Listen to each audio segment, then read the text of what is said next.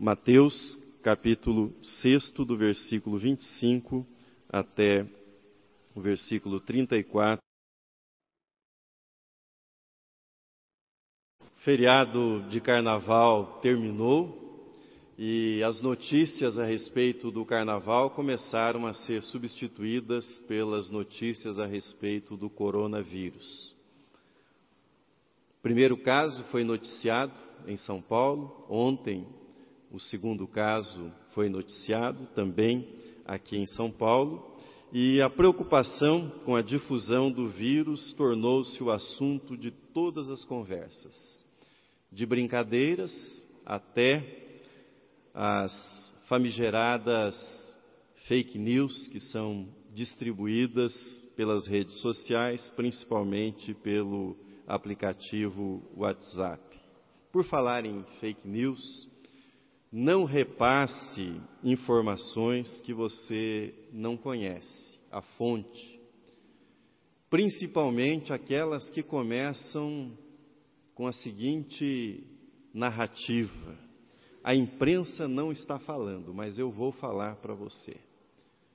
Eu vou divulgar uma coisa que ninguém está sabendo, que é gravíssima e que vocês precisam saber. O que há para saber, o que há para ser feito, para se fazer, tem sido informado pela Organização Mundial da Saúde, tem sido informado pelas autoridades sanitárias do nosso país e vamos ter bom senso, observar as normas que são já conhecidas a respeito de higiene e evitar o pânico que não vai ajudar em nada nesse contexto e em qualquer outro contexto. Bem, hoje o novo vírus é o assunto, mas qual será o assunto amanhã?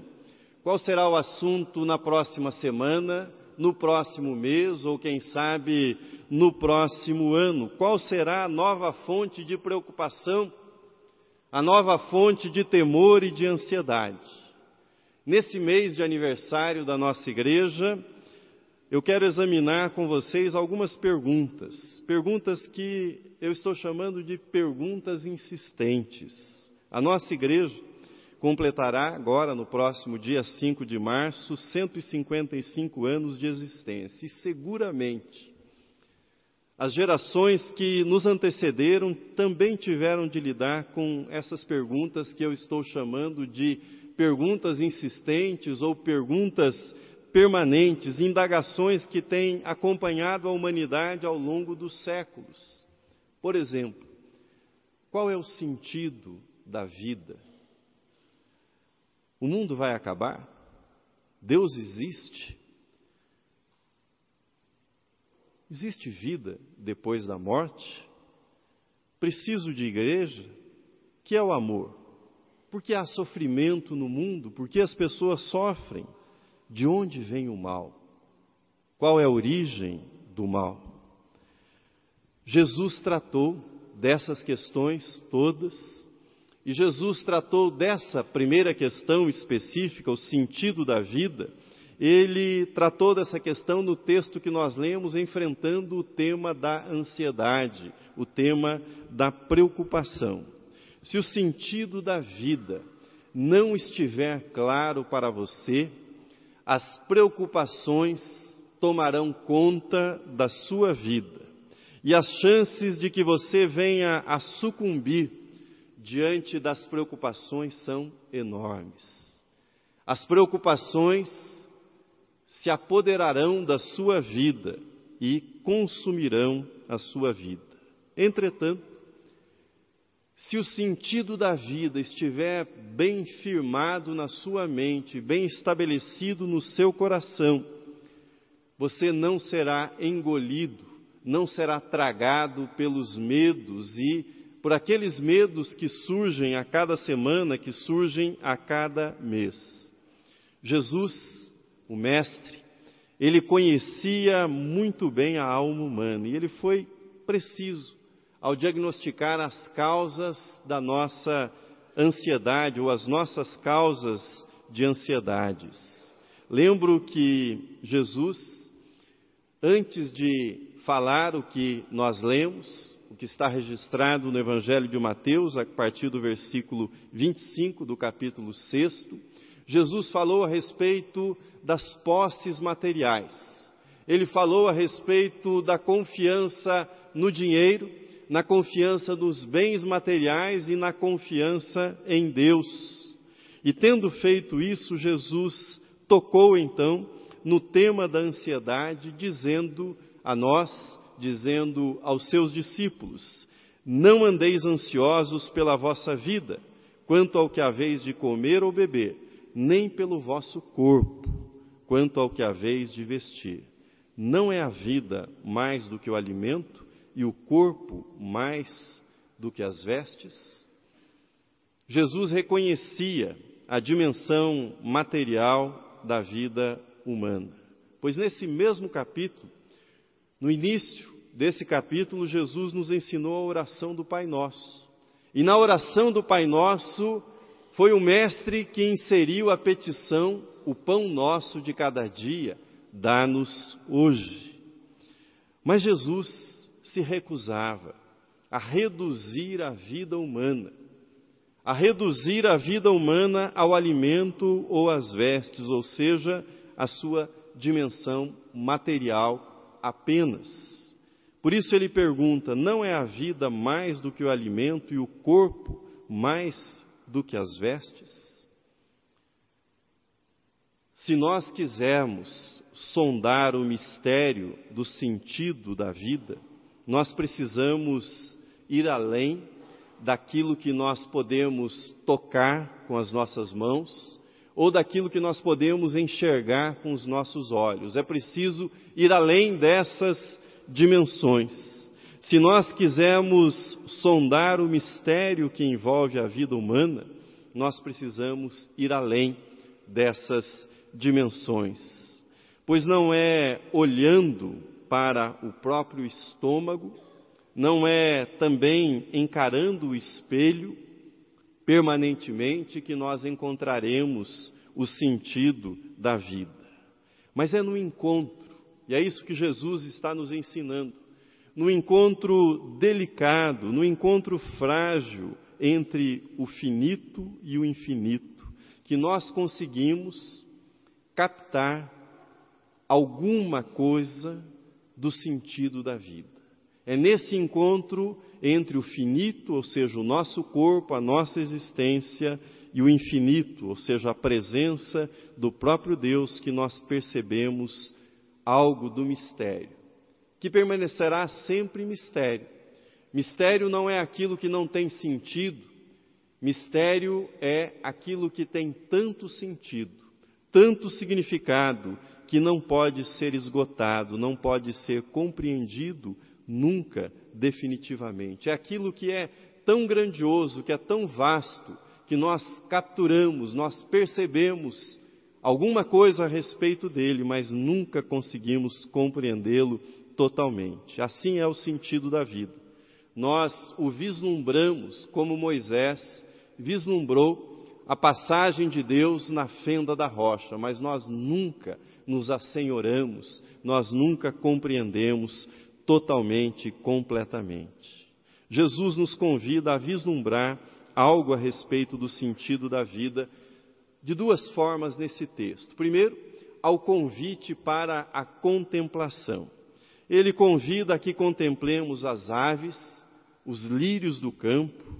As aves, diz ele, são sustentadas pelo Pai Celestial. Os lírios crescem também sob os olhos do nosso Pai Celestial e então Jesus nos dá a oportunidade da reflexão. Será que o Deus que cuida das aves, o Deus que cuida das plantas que crescem no campo, será que Ele não cuidará da nossa vida?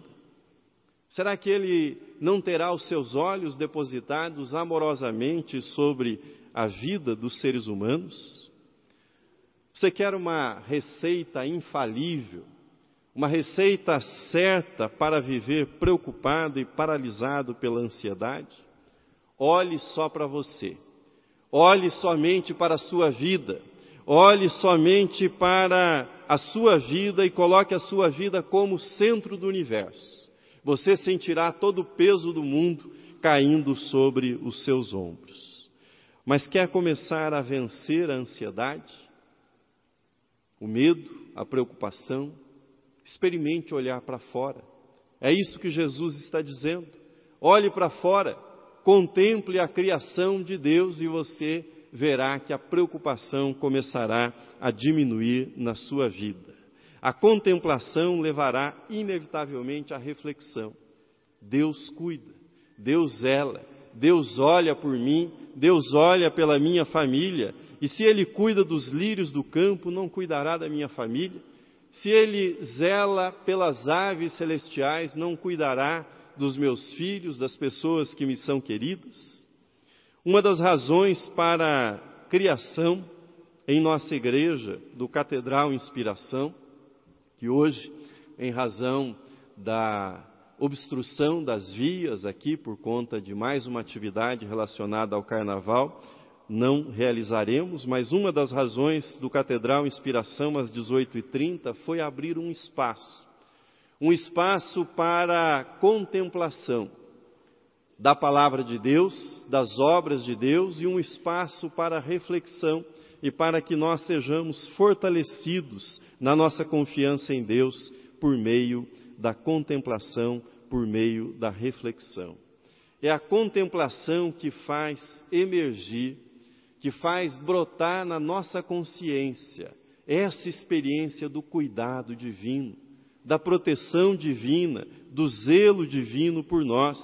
É a contemplação que nos dá a certeza que nós não estamos sozinhos no mundo, nós não fomos abandonados nesse mundo e o desdobramento da contemplação é o surgimento no nosso coração do sentimento de gratidão, de agradecimento a Deus por todas as bênçãos recebidas. E essa gratidão vai tomando conta do lugar da murmuração, da reclamação, desses hábitos que são tão destrutivos para a nossa vida. Sempre que nós falamos de contemplação, de triunfo sobre as preocupações e sobre a ansiedade, isso é muitas vezes equivocadamente associado à passividade ou associado a cenários paradisíacos que convidam naturalmente à contemplação. Aliás, no ano passado, procurando literatura a esse respeito, deparei com um, livro sobre silêncio. Comecei a ler, livro escrito por uma mulher, e a certa altura a mulher dava informações, a autora dava informações biográficas, e ela dizia que cultivava o silêncio da seguinte forma: ela havia optado por trabalhar três dias na semana, quando ela se dirigia a uma pequena cidade na Suíça, e os outros quatro dias ela regressava para sua casa de campo, numa floresta, também na Suíça, e ela fazia sua meditação, saindo todos os dias para alimentar os cavalos selvagens que circulavam naquela região, e ela alimentava os cavalos com maçãs orgânicas cultivadas na sua propriedade, e tinha ali os seus momentos de silêncio. Quando eu cheguei nessa parte do livro, eu parei e fiquei pensando, né, como é que eu vou meditar? Né? Como é que eu vou encontrar silêncio no trânsito de São Paulo, trabalhando no centro de São Paulo, tendo barulho de motoboy todos os dias pelas vias, barulho de carro? Como é que eu posso cultivar o silêncio? Um dos equívocos que nós temos é esse de que eu preciso morar em algum lugar da Suíça, numa floresta, para encontrar o silêncio, para encontrar a paz. Não é essa a perspectiva de Jesus a respeito de uma vida contemplativa, quando ele nos conclama que olhemos para a criação divina. Como é que eu posso ter uma vida de contemplação? É uma vida que não nega a ação. Veja comigo o versículo de número 33. Buscai, pois, em primeiro lugar o seu reino e a sua justiça, e todas estas coisas vos serão acrescentadas. A ansiedade é uma espécie de droga que vai tornando a pessoa ansiosa uma pessoa viciada na própria ansiedade, torna-nos dependentes dela.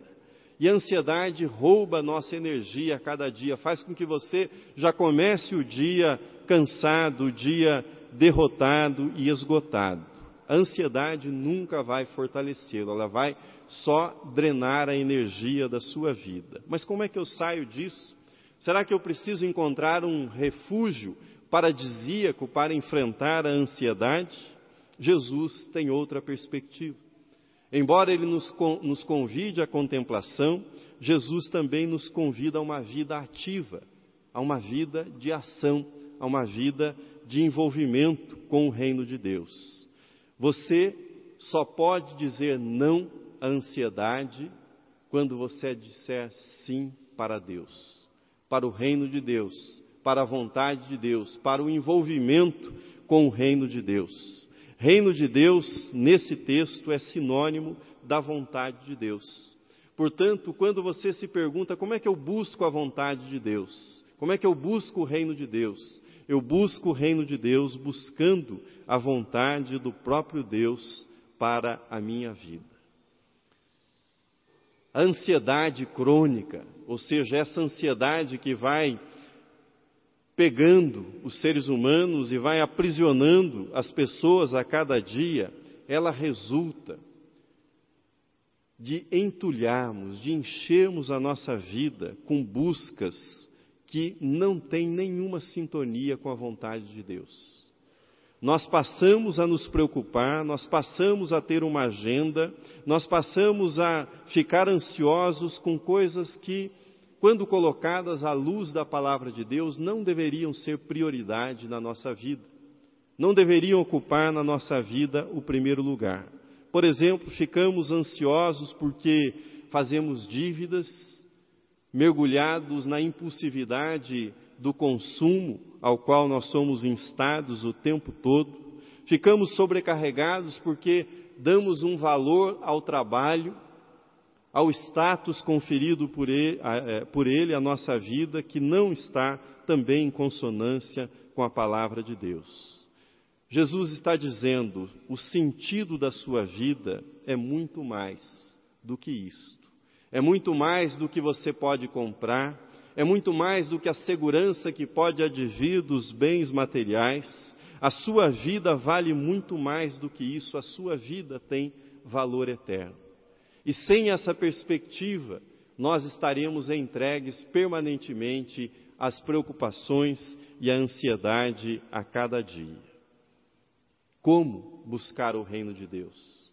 Coloque Cristo no centro da sua vida. Deixe que Cristo ocupe o centro da sua vida e não haverá espaço para ansiedade. E as demais coisas encontrarão seu lugar ao redor daquele que é o centro, Cristo Jesus. Se você tem estado ansioso, não importa qual a razão, se é a preocupação disseminada nos últimos dias, se é por alguma questão familiar, não importa qual é a preocupação da sua ansiedade. O caminho, a solução é colocar Cristo no centro da sua vida. É contemplar a criação de Deus e, ao mesmo tempo, entregar-se a essa ação de buscar a vontade de Deus permanentemente para a sua vida. Se você fizer isso, tenho certeza que você experimentará a paz de Cristo, que excede todo entendimento, a paz de Cristo que nos é dada em todas as circunstâncias e momentos da nossa vida. Amém.